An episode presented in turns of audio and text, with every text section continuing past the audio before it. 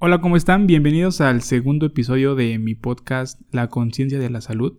Mi nombre es Oscar Trujillo y en este segundo episodio vamos a hablar sobre hipertensión y para eso platicamos con Rodrigo Gopar Nieto. Rodrigo es médico cirujano, especialista en cardiología clínica y ahorita se encuentra haciendo la subespecialidad en urgencias cardiovasculares en el Instituto Nacional de Cardiología Dr. Ignacio Chávez. Entonces, platicamos de cosas que son de interés y que espero te sean de ayuda.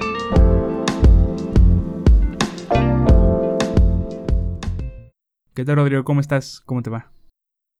Hola, muy bien. ¿Y tú, Oscar? También aquí. Qué gusto estar acá contigo. Sí, gracias. Gracias por, por la invitación y, por el, y por el tiempo para poder platicar un poco acerca, acerca de, de esta que es una gran enfermedad. Bueno, más, o sea, no una gran enfermedad, sino es una enfermedad muy importante que, que realmente está atacando a México y que tenemos de voltear a ver, ¿no? Que, que debemos de tomar conciencia de que yo creo que mucha gente, o más bien todos, debemos de saber qué es y cómo prevenirla. Entonces, estamos hablando de la hipertensión. Exactamente, sí, la verdad, este, creo que es muy importante que este, este tipo de temas se platiquen de una manera, pues la verdad, como si fuera una práctica casual, eh, porque es una enfermedad, la verdad, muy, muy común y que lamentablemente, este, tal vez mal llamada, pero tal vez un poquito de realidad ahí con este nombre que le han dado, ¿no? De, del asesino silencioso, porque es algo muy, muy, muy, muy, muy frecuente y que si, si bien no es que ocasione la muerte de alguien directamente, pero sí es un, es un contribuyente muy, muy, muy importante para todas las demás enfermedades y que además en un grado muy descontrolado, pues sí puede ocasionar el fallecimiento de, de las personas. Sí, claro. Sobre todo eso, ¿no? Que, que es el paso a que se desarrollen otras, otro tipo de enfermedades que sí causan la muerte.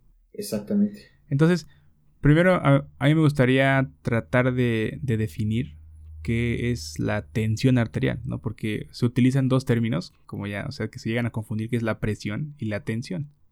Claro, bueno, la presión pues es siempre que medimos con, con algún instrumento adentro de alguna cavidad o de alguna, este, de alguna cosa, medimos, eh, pues se mide ahí adentro, ¿no? toda, la, toda la fuerza que se genera ahí, este, eh, adentro de una cavidad y la tensión es el reflejo que vemos desde afuera, ¿no? Y que básicamente es lo que hacemos con la hipertensión. Como nos ponemos el manguito en el brazo o en la muñeca, lo que medimos es qué tanta fuerza genera lo que está dentro de los vasos, eh, comparándolo con este aparato que llamamos, bueno, que mal llamamos manómetro, ¿no? Pero que su nombre real sería esfigmomanómetro, pero con que sepan que se, con que sepan que se pone en el brazo y que se, y que, y que hay que las mediciones automatizadas son válidas, creo que eh, vamos muchos pasos adelante. Vamos de ganancia, claro. ¿no? Sí. Y siempre que nos toman la tensión arterial, siempre que vamos al médico, al seguro, al ISTE o a, o a tu médico particular, siempre te dicen, ah, no tienes 110 sobre 70 o tienes 130 sobre 80. Pero entonces qué significa cada uno de esos números, porque luego llega a ser confuso, ¿no? No es, no es como cuando te toman la glucosa que te dicen, ah, tienes 100, ¿no? Cuando te tomas la presión te dicen dos números. Incluso eso puede llegar a ser confuso para muchas personas, ¿no? Sí, claro, o sea, eh, siempre hay que tener en cuenta que, pues, cualquier instrumento que utilicemos en cualquier ámbito de la vida, pues hay que saber qué es lo que nos reporta, ¿no? El primer número de esto de la presión eh, se refiere a la presión sistólica. Básicamente la presión sistólica es la presión con la cual se expulsa la sangre del corazón y el segundo número es la presión diastólica, que básicamente nos estaría eh, hablando de eh, cuál es la presión con la que se está llenando el corazón. Entonces, evidentemente, ya tenemos como que dos eh, preámbulos para poder decir, ¿no? Si están elevados cualquiera de los dos números, pues obviamente tenemos alguna alteración en tanto en el llenado como en la expulsión de la sangre del corazón. Claro. Entonces, en palabras más coloquiales podríamos decir que la presión, más bien el número más alto, es, es la presión que ejerce tu corazón cuando la sangre, o sea, cuando este lo bombea, ¿no? O sea, la presión que hay en tus arterias cuando el, cuando el corazón da un latido. Y el número más bajito es la presión que hay en tus arterias cuando, en, más, más bien, entre un latido y otro, ¿no? Así, Exactamente. la, de manera más, más simple sería como, como eso, ¿no? Y ahora, ¿por, qué, ¿por qué es un problema de salud pública la hipertensión?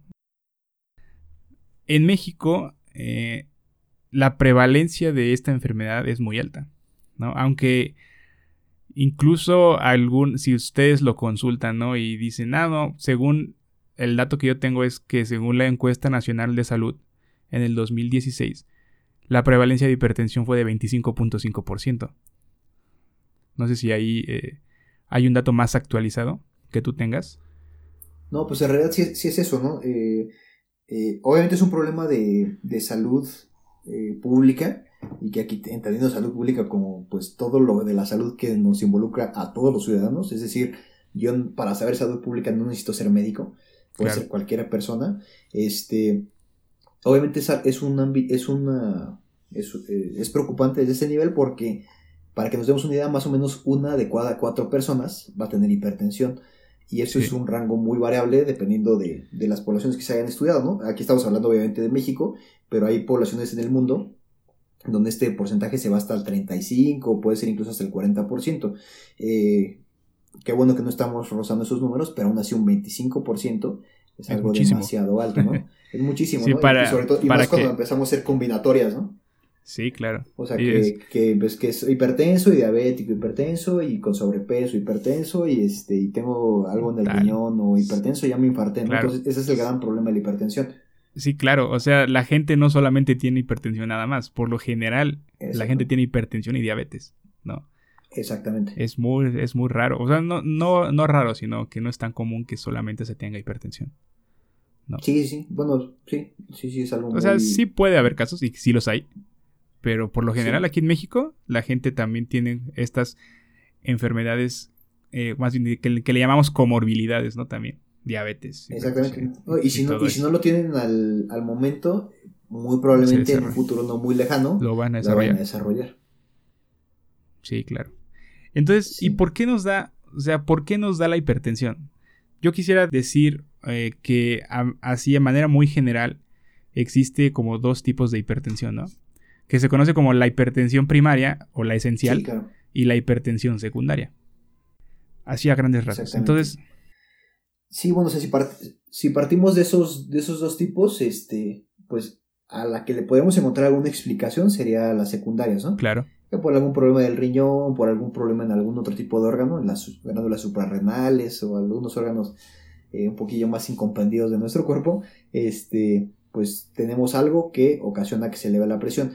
Eh, el otro tipo que nos que mencionaste, pues la hipertensión primaria, eh, la causa pues no está muy bien dilucidada, ¿no? Como que acaban siendo la, combinación de muchísimas, es decir, una mala dieta, hábitos este, de no hacer ejercicio, de fumar, pero incluso también hay cosas que a veces no queremos reconocer o que no nos gusta hablar tanto, como eh, el estrés laboral, la propia ansiedad, la depresión o trastornos del sueño, que nos pueden dar también, eh, eh, nos puede llevar a, tener cifras de tensión arterial elevadas. Aquí un dato que me gustaría eh, mencionar es que todos, todos conocemos a las a, personas que roncan, ¿no?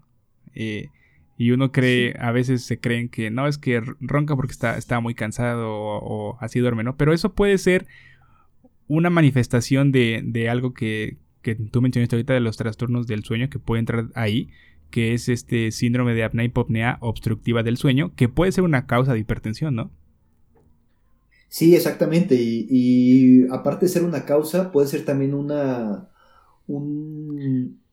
¿Cómo decirlo? Como un precipitante de que no se controle bien la presión. Es decir, alguien que ya se le diagnosticó la hipertensión, le estamos dando medicamento tras medicamento tras medicamento, y que a final de cuentas, pues no se controla. Y en un, en un estudio así al azar, se encuentra que era por eso, ¿no? Que nunca le, encontramos su medicación actual porque nunca se le dio nada para este trastorno del sueño. Claro, sí, es, es, es muy importante también tener eso en cuenta, ¿no? Ahora, ¿qué, me dices de, de, la dieta alta en sodio? O sea, de que comemos mucha sal, ¿no? Ya ves que ahora, bueno, ya hace unos años, en los, en los restaurantes ya no se ponen saleros, ¿no? Al menos que tú lo quieras pedir. Sí, claro, o sea, eh, aquí, bueno, creo que es importante mencionar de esto que me dices del, sodio, este, que es algo un poquito como paradójico, ¿no? Hay que reconocer que el sodio es uno de los elementos más importantes en la nutrición de todo el ser humano, porque eh, obviamente se, utiliza para muchas otras cuestiones, ¿no? Para conducir estímulos eléctricos o para algunos otros movimientos de, los músculos. Este, entonces por eso es que se ha visto que tanto niveles muy muy bajitos de sodio como niveles muy muy altos son malos para la presión. Eh, aquí obviamente nos vamos a enfocar más en los niveles altos, ¿no? Porque ya en un nivel inicial todos los alimentos traen algo de sodio. Eh, entonces, con que, con que no le echemos el salero a nuestra comida, o bueno, sal del salero, perdón, eh, estaremos bien, porque ya los alimentos por lo general traen este un nivel basal de sodio, ¿no? Más una dieta mexicana, ¿no?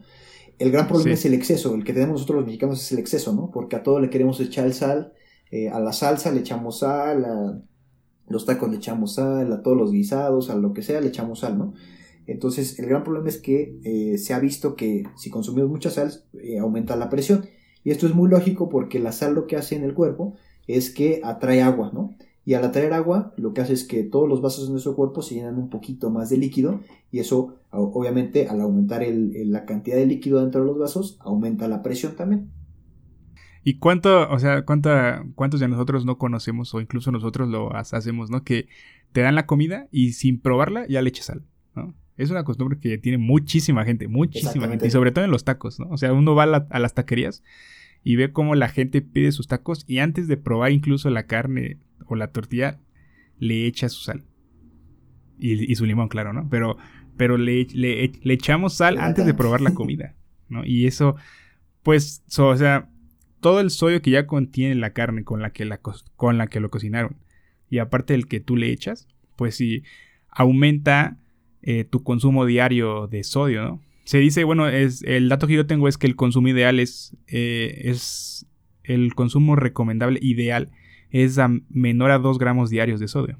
Exactamente, bueno, eso se refieren de sodio puro, ¿no? Sí, sodio puro, de 5 gramos. 5 gramos, ¿no? Que dice la OMS. Exactamente. Este, esas son recomendaciones generales y que más o menos se equivaldrían a un aproximado de de pues una cucharadita, ¿no? O sea, en realidad es, muy poquita la sal. poco, sí. Eh, pero, pero este, digo, sobre todo, sobre todo hablando en el, en el contexto pues mexicano, ¿no? Que estamos acostumbrados a que todo esté muy, muy bien sazonado. Claro. Este, entonces, es, creo que es algo difícil de, de, de lograr. Y sinceramente, pues ha sido de una de las iniciativas de salud pública tal vez más más enérgicas ¿no? que se han hecho en los últimos años, junto, con, lo de la, junto con la provisión del tabaco en, en, áreas, en espacios comunes. Y creo que han sido, la verdad, esas cuestiones sí para bien, ¿no? Sí, Porque eh, al no tener el salero en la mesa en los restaurantes, al menos, ahí ya se quita la tentación, ¿no? Obviamente no se puede legislar sobre la voluntad de la gente, ¿no? De decir, ay, pues yo quiero no puedes prohibir la sal. decirle a la persona del restaurante, exactamente, pues decirle, eh, no te puede negar el salero, ¿no? Pero al menos el que no esté ahí creo que ha sido un gran avance este, para fomentar esto, ¿no? Obviamente, pues ya los, los malos hábitos que tengamos en casa, pues eso ya es diferente, ¿no? Que, que, es lo que dices tú, ¿no? Que incluso sin probar la comida, pues ya le andamos echando algún ingrediente que tal vez no sería lo, lo, lo, ideal. Sí, claro. Y ahora, hablando sobre, sobre cómo, cómo una persona puede identificar que tiene hipertensión. Se han, se han descrito algunos síntomas, ¿no? Que son muy comunes que son entre que el dolor de cabeza, que empiezas a ver lucecitas, que empiezas a tener zumbidos en los oídos, que te sangra la nariz. Pero el problema de estos síntomas es que son tan inespecíficos que como yo los puedo tener, sin tener hipertensión, como una persona con hipertensión los puede tener, ¿no? Exactamente, sí, en realidad tal vez lo más este, grave de esta enfermedad es que no nos avisa como otras, ¿no? Exacto. Es decir, pues no, no es que nos duele el pecho, no es que no podamos ver una parte del cuerpo, no es que nos duela forzosamente algo, sino que son síntomas muy vagos, ¿no? Y que a veces se lo podemos este, achacar a, a que estuvo estresado en el trabajo, a que tuvo un mal día, a que hizo calor, a que hizo frío. Entonces, tal vez por eso es que ese nombre del asesino silencioso sea muy muy adecuado, ¿no? Porque, porque, en realidad no nos vamos dando cuenta, no nos vamos dando cuenta y al final de cuentas pues ya es una es una bola de nieve, ¿no? Que se fue acumulando durante muchos años y ya cuando te das cuenta que eres hipertenso porque te pasó algo más grave o porque fuiste al médico porque no, no, no te sentías muy bien, este, pues ya es muy difícil corregir lo que no se hizo durante muchos años. Muy bien, entonces, en tu recomendación, ¿cómo, ¿Cuál? O sea, ¿habría como un tipo de screening para las para gente que no tiene riesgo, incluso de padecer hipertensión, que se cheque la presión cada cierto tiempo? Sí, de hecho, eh, lo que más se ha logrado eh, publicar y que está descrito es que a partir de los 40 años tenemos que tomarnos al menos una vez la presión al año, ¿no? Evidentemente esperamos que a los 40 años pues haya una, una prevalencia muy muy baja de esta enfermedad, es decir, que el número de casos sea muy muy bajo, pero este, este tamizaje o esta prevención se reduce si es que ya tenemos algún tipo de antecedente en la familia, ¿no?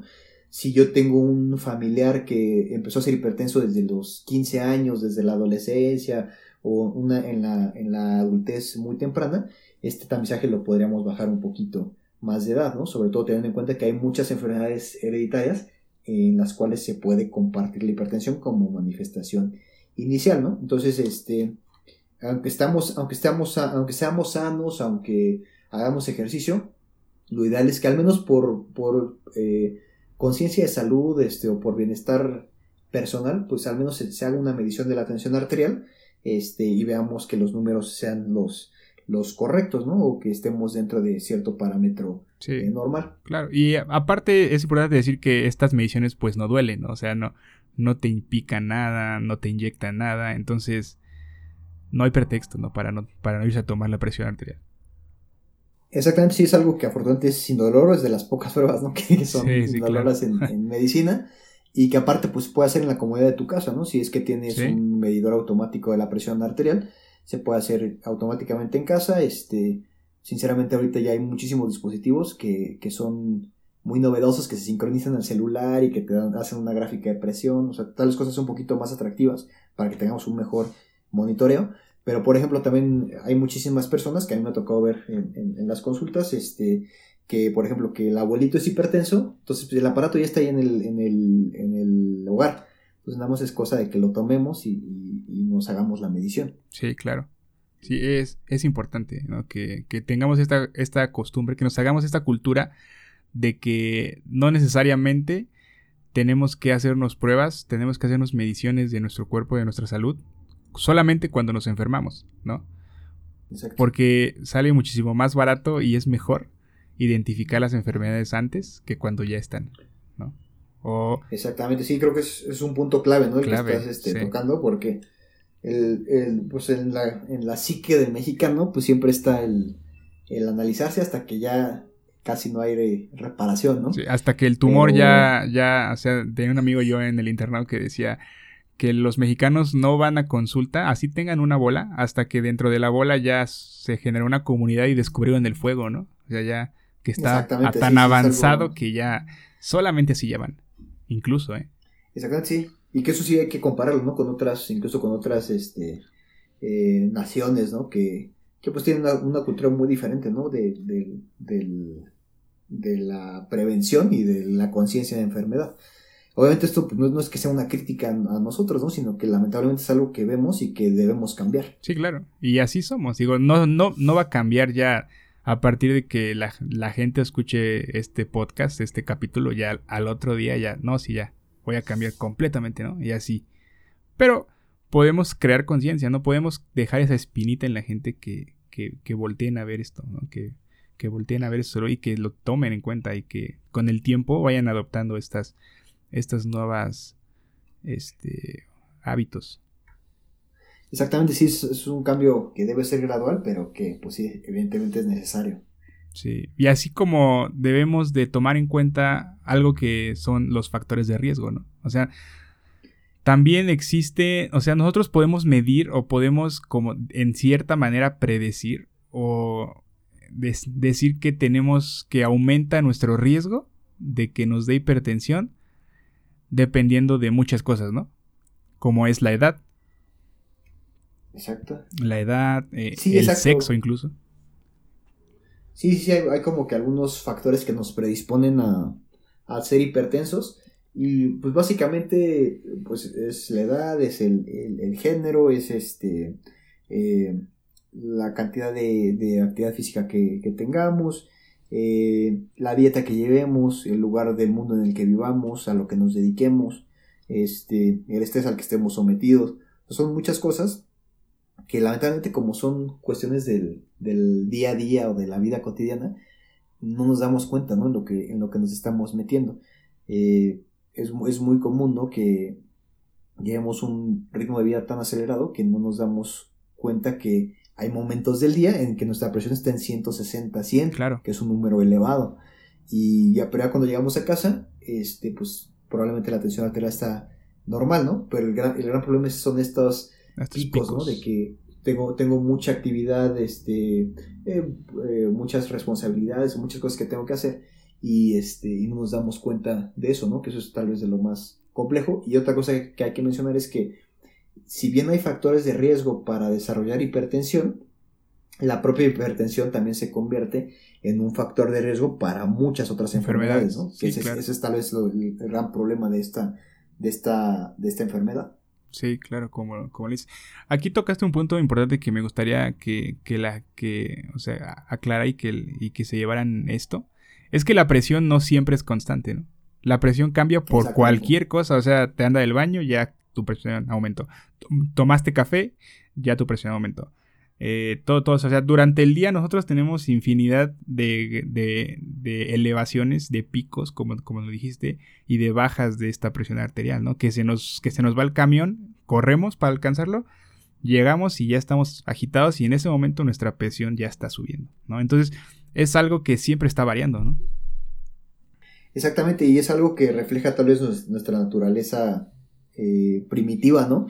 Porque son reflejos eh, que tenemos desde hace, desde que se creó la humanidad y que son reflejos de, son respuestas al, ambiente, ¿no? Es decir, si yo, eh, si yo siento que va, no sé, por ejemplo, siento que, que hay personas sospechosas en la calle y que me, y que me pueden asaltar o que me pueden hacer algo, la respuesta normal es que tendamos a huir, ¿no? Es decir, que hagamos que los vasos del cuerpo se cierren y que por, por, consecuencia suba la presión, pero eso es un reflejo que me va a ayudar a escapar, ¿sí? Y al revés, ¿no? Por ejemplo, si estoy muy relajado, pues no, no necesito por qué tener eh, una presión elevada ni una frecuencia del corazón tan poco elevada. Entonces estoy en reposo, nuestra frecuencia y nuestra, y nuestra presión arterial pues deben ser más bajitas. Y de hecho en eso se basa un poquito lo del diagnóstico de la enfermedad, ¿no?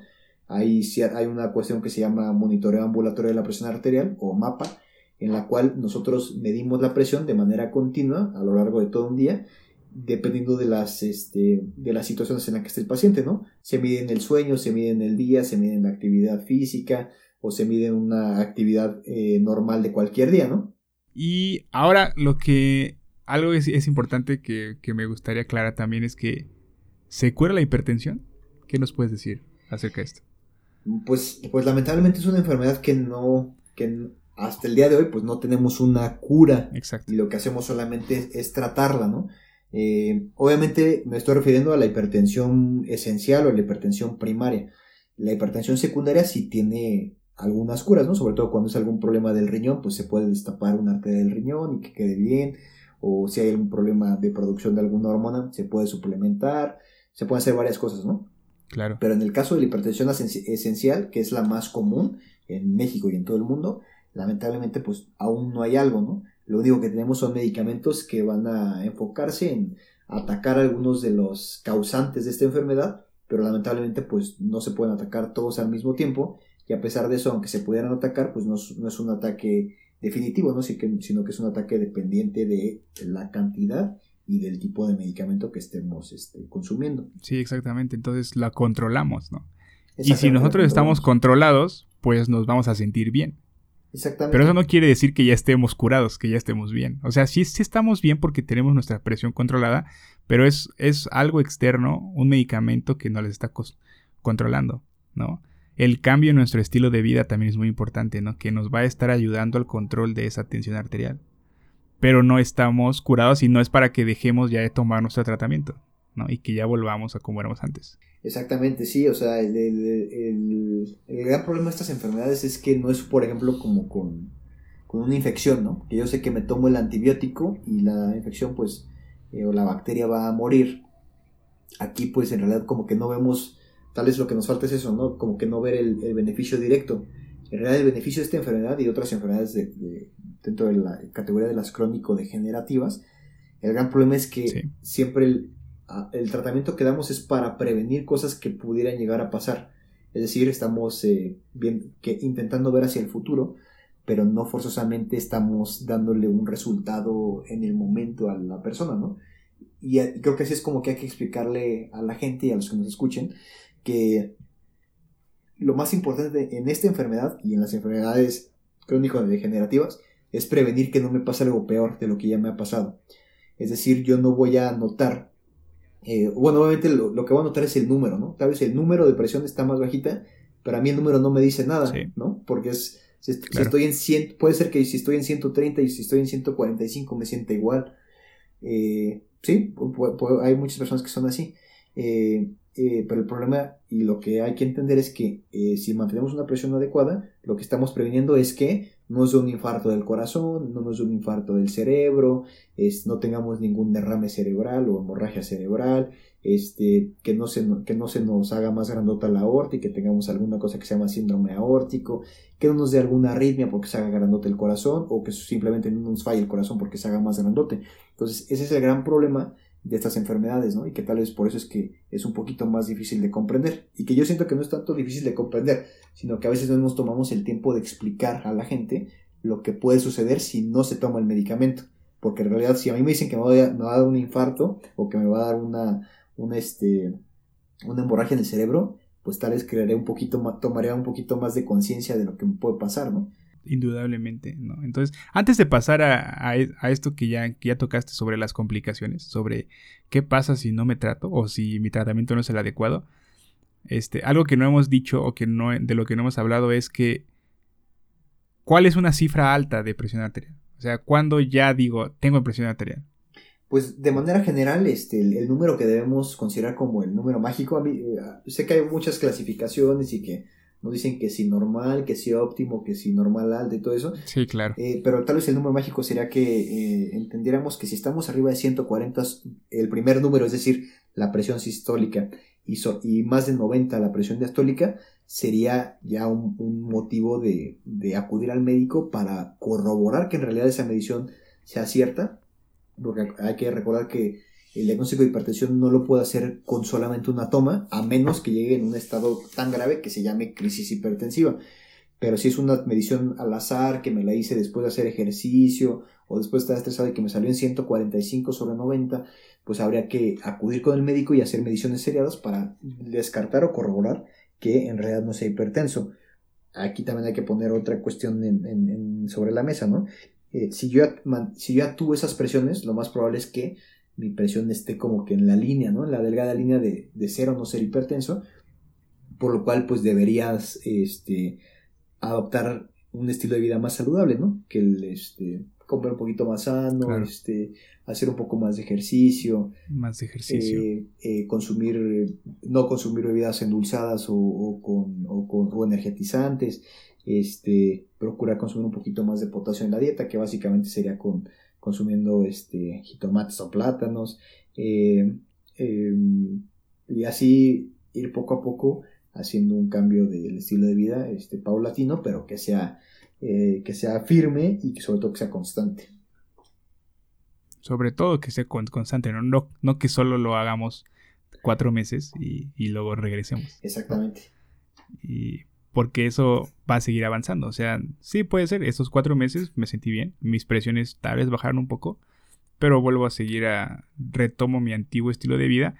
Y entonces va van a ir subiendo estos y tus presiones en algún momento van a estar muy altas, ¿no? Exactamente. Entonces, ¿qué nos puede, qué nos pasa? O sea, ¿cuáles son las, las complicaciones? Eso es a lo que nadie queremos llegar.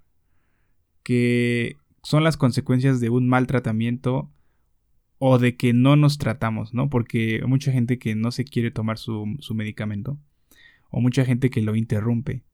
Pero, ¿cuáles son las consecuencias de adoptar esas, esos hábitos? Pues eh, vamos a empezar pues tal vez de lo más este, común hacia lo más raro, pero no, no, no precisamente en un este, orden de, de menor gravedad, ¿no? Lo más común que ocurre es que tengamos este, eh, una cosa que se llama evento vascular cerebral o infarto cerebral, eh, infartos del corazón. Eh, dentro de la categoría esto de los infartos este, cerebrales, vamos a tener un tipo de infarto muy especial que, en el cual los, los vasos del cerebro se rompen y sangran, que sería la hemorragia cerebral. Este, también podemos tener alteraciones de la función del riñón, o sea, el riñón como es, el, es uno de los órganos maestros que controlan la presión, al someterse a muchísima presión, pues obviamente a lo largo del tiempo, si es, algo sostenido, empiezan a dejar de filtrar lo que deberían filtrar y nos puede también provocar insuficiencia renal. Eh, y algo ya tal vez un poquito más raro sería las cuestiones de, alteraciones de la vista y también una cuestión muy rara pero muy peligrosa que son los síndromes aórticos. El síndrome aórtico es que la, mm. aorta, que es la, la, arteria maestra del cuerpo, se somete a tanta, a tanta, presión que se va haciendo grande, grande, grande, grande, hasta que en algún momento puede incluso llegarse a romper, ¿no? Y una ruptura de la aorta, pues obviamente es totalmente mortal porque no hay, no hay algún tratamiento hasta el momento en el cual podamos entrar de golpe y reparar la aorta. Claro, sí. El problema, el, problema como lo mencionas y de, y, de, y de todas estas, es que los órganos, las arterias, están recibiendo una presión mayor a la que deberían de soportar. ¿no? Entonces, eso, el problema es que al, cuando nos da hipertensión a nosotros, pues los estamos bien, ¿no? Porque nuestro cuerpo es súper sabio y regula todo eso, ¿no?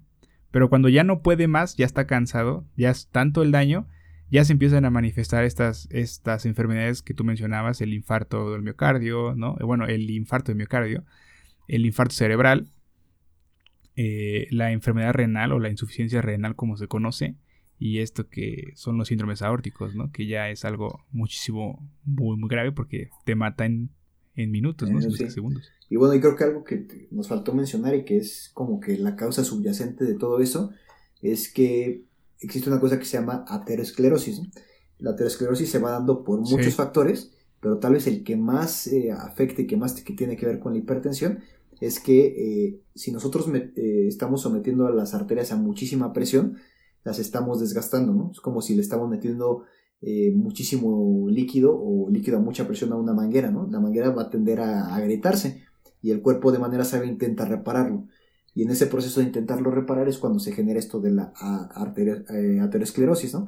En la cual nuestras propias células intentan repararlo, pero al repararla se meten algunos algunas, alguna cantidad de grasita y esa grasita se va acumulando hasta que se forman placas y que a final de cuentas es lo que lleva a un infarto del corazón o lleva a un infarto eh, cerebral o también, que es, que es, algo que no había mencionado, pero también es bien importante y es, no es tan infrecuente, a, a cuestiones de insuficiencias arteriales, ¿no?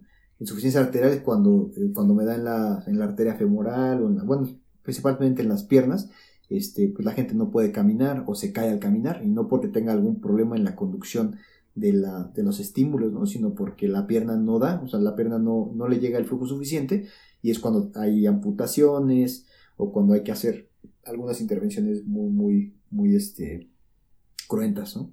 Sí, y desafortunadamente esas cosas sí pasan, ¿no? O sea, sí llegan a los hospitales con esas complicaciones. Sí, o sea, no es algo que esté escrito en los libros y que ah, no es que casi no lo veo, ¿no? Pero, o sea, aquí en México pasa y, pasa mucho. O sea, los servicios de, urgencias del Seguro Social, del ISTE, de los, de los institutos eh, aquí en la Ciudad de México, pues es muy frecuente ver este tipo de complicaciones por hipertensión arterial, ¿no? Y otras, ¿no? Por diabetes. Exactamente, sí. Sí, es algo que lamentablemente no es tan, tan infrecuente y que pues es algo prevenible, ¿no? O sea, tal vez lo más llamativo es eso, ¿no? Que es algo que se pudo haber prevenido tomando una pastillita, ¿no? Una pastillita al día, porque a veces no, no, es, no es más pedir.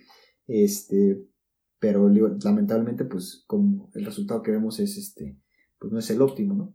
Y también creo que hay, algo que hay que mencionar es que incluso a veces hay gente que estando medicada y que no es, es de hecho es un gran porcentaje, no está bien controlada. Entonces no solamente es tomarme la pastilla por tomarme la pastilla, sino tomarla y tener un seguimiento adecuado para que, para que la presión esté en rangos normales la mayor parte del tiempo. Sí, claro, no es, por ejemplo, que te diagnostiquen hipertensión a los, a los 50 años, te den un tipo de tratamiento y ya dejes ya al médico y ya cuando tienes 70, 60 años, 70 años, este, de repente empiezas a, sentir mal, ¿no? Porque tienes que llegar a un, seguimiento e incluso dependiendo de la, edad son los, son los medicamentos que, que son una mejor elección que otra, ¿no? Exactamente.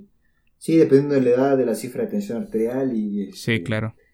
Y pues obviamente el mecanismo del medicamento, ¿no? Y ya por último, bueno, ya que mencionamos todo esto, ¿no? Que ya hablamos sobre la hipertensión, qué nos puede pasar, ¿no? Que nos podemos morir.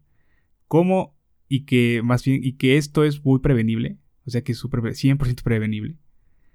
¿Cómo podemos nosotros prevenir la hipertensión? Y de esto ya mencionaste un poco sobre adoptar un estilo de vida saludable, eh, hacer ejercicio, ¿no? Eh, controlar o tratar de manejar los niveles de estrés, ¿no? Pero así, ¿cómo nos puedes decir o cómo les puedes decir a la gente que nos escuche que podemos prevenir la, hipertensión? Pues evidentemente la manera más sencilla de evitar la hipertensión es tener una buena alimentación. Tal vez hay que partir de eso. Eh, una alimentación que, tenga abundantes eh, frutas y verduras, en las cuales consumamos la menor cantidad de grasa posible, eh, la mayor cantidad de semillas, pescados y algunos ácidos grasos que sean de los buenos, ¿no? sobre todo el aceite de oliva. Eh, esto pues no es porque lo diga yo, sino porque está ampliamente probado en varias dietas, ¿no?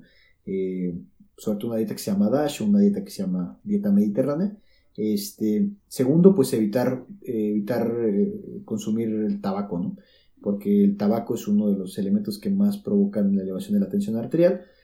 seguido de las bebidas endulzadas. Yo sé que tal vez no, está, no es el tema de diabetes ni nada, pero las bebidas endulzadas tienen un gran poder eh, para jalar agua hacia los vasos, entonces eso es lo que provoca que también se aumente la presión, además de que favorecen la, aparición de diabetes y que pueden empeorar la hipertensión. Tercero, pues obviamente este, consumir menos sal eh, y eh, pues básicamente eso sería, sería en la cuestión de la alimentación. otro pilar importante para la prevención de la hipertensión pues es tener, ah, bueno, realizar ejercicio, más o menos hay que calcularle que eh, tenemos que hacer unos 150 minutos de ejercicio al día, de actividad pues moderada, eh, y pues a manera de lo posible, que es esta la más compleja, tener una vida lo menos estresada posible, ¿no? Que sé que en esta ciudad, que en este mundo, que en este planeta es tal vez lo más complejo de pedir, pero sí, son las recomendaciones, ¿no? Sí, claro, todas son recomendaciones, no podemos tomar todas, o sea, tampoco, no, no sea, es como, o sea, no les podemos decir, no te estreses ya, exactamente, sí, no, y, no es una cuestión de, decirlo, ¿no? sino de hacerlo. Y no es, exactamente, y no es de que yo no me quiera estresar, sino que todo el ambiente laboral, social, todo eso causa un tipo de presión social en mí, entonces eso va a aumentar mi cifra de tensión arterial y eso me va, a contribuir a que yo pueda desarrollar esta enfermedad, ¿no? Exactamente. Y algo, y algo que quiero agregar también para la prevención es lo que mencionábamos eh, anteriormente, que es tener chequeos constantes, frecuentes, aunque nosotros eh, nos sintamos bien, ¿no? Porque como ya, ya lo dijimos, pues, pues, o sea, no, no es como prevención, pero si no es como un diagnóstico oportuno, ¿no? O sea, una que lo identificamos de manera oportuna, incluso antes de que se establezca y podamos tomar medidas más eficaces, ¿no? Como el cambio del estilo de vida, que puede ser, eso más bien es la clave, ¿no? Puede, puede ser un gran ayuda, una gran ayuda si la identificamos de manera oportuna y cambiamos nuestro estilo de vida. Sí, finalmente creo que es algo que te sirve mucho como, pues tal vez como persona, porque también te ayuda a conocerte un poquito más a ti mismo, ¿no? O sea, porque siempre nos medimos, siempre, o sea, a, la persona que le preguntes vas a ver cuánto mide, ¿no? O a la mayoría. Sí, claro. Eh, la mayoría va a saber cuánto pesa, pero también así como sabemos eso, deberíamos saber cuánto tenemos de tensión arterial, este, porque igual que el peso, igual que, igual que el peso sobre todo, pues también varía, eh, pues dependiendo de algunas cuestiones, ¿no? Entonces eh, creo que vale la pena hacer estas mediciones y tenerlas registradas, ¿no? O sea, no forzosamente es hacer una tabla ni nada, ¿no? Sino son simplemente en un papelito, este, anotarlas y tener, ¿no? Porque eso también sería de mucha ayuda para cuando acudan al médico, para tener siempre, siempre es muy bueno el tener algo como que comparar, porque si vamos de primera vez, pues es, es muy complejo el decir, bueno, no sé cómo estaba hace medio día o hace un año, hace tres años, entonces eso es lo, importante de tener esas mediciones seriadas de la presión arterial. Y pues bueno, con esto terminamos, ya no, sea, ya nos aventamos 40 minutos hablando sobre, sobre la presión, sobre la hipertensión. Espero que hayamos este, dejado esa espinita en, alguno de ustedes, ¿no? Que, que tenemos que voltear a ver nuestra salud, que tenemos que cuidarnos y que tenemos que adoptar ya estas recomendaciones que nos, que nos da Rodrigo, de las que estuvimos hablando. Y pues listo. Muchas gracias por, por tu tiempo, por, por querer hablar y, y transmitir todo lo que sabes a los pacientes, a la gente, para que así mejoremos la salud ¿no? de las personas y la de nosotros también, la de todos. Pues muchas gracias por la invitación y creo que este pues es un tema central. Este, creo que lo más importante es hablar de las enfermedades más comunes, ¿no? Tal vez a veces este como médicos nos sentimos este muy satisfechos por saber enfermedades raras, ¿no? Pero si no sabemos ni lo básico, creo que estamos haciendo algo mal. Entonces, eh, también que esto, siempre este tipo de difusiones es algo muy, muy interesante porque pues es una grabación que se queda para que quien quiera escucharla escuche. Esperemos que haya llegado a más del minuto 20 de esta, de esta plática. Eh, pero, pero que, que sepamos eh, pues que son enfermedades importantes, que son enfermedades que se pueden prevenir, son enfermedades que se pueden tratar y que se pueden controlar, sobre todo para evitar cuestiones eh, mucho más graves a, un futuro. Muy bien. Muchas gracias, Rodrigo. Y te estaremos teniendo en otro capítulo para hablar también sobre el infarto. Perfecto, ese también va a estar muy bueno. Sí, claro. Y bueno, pues que estés bien. Igualmente, Oscar. Y ahí nos estamos viendo. Muchas gracias.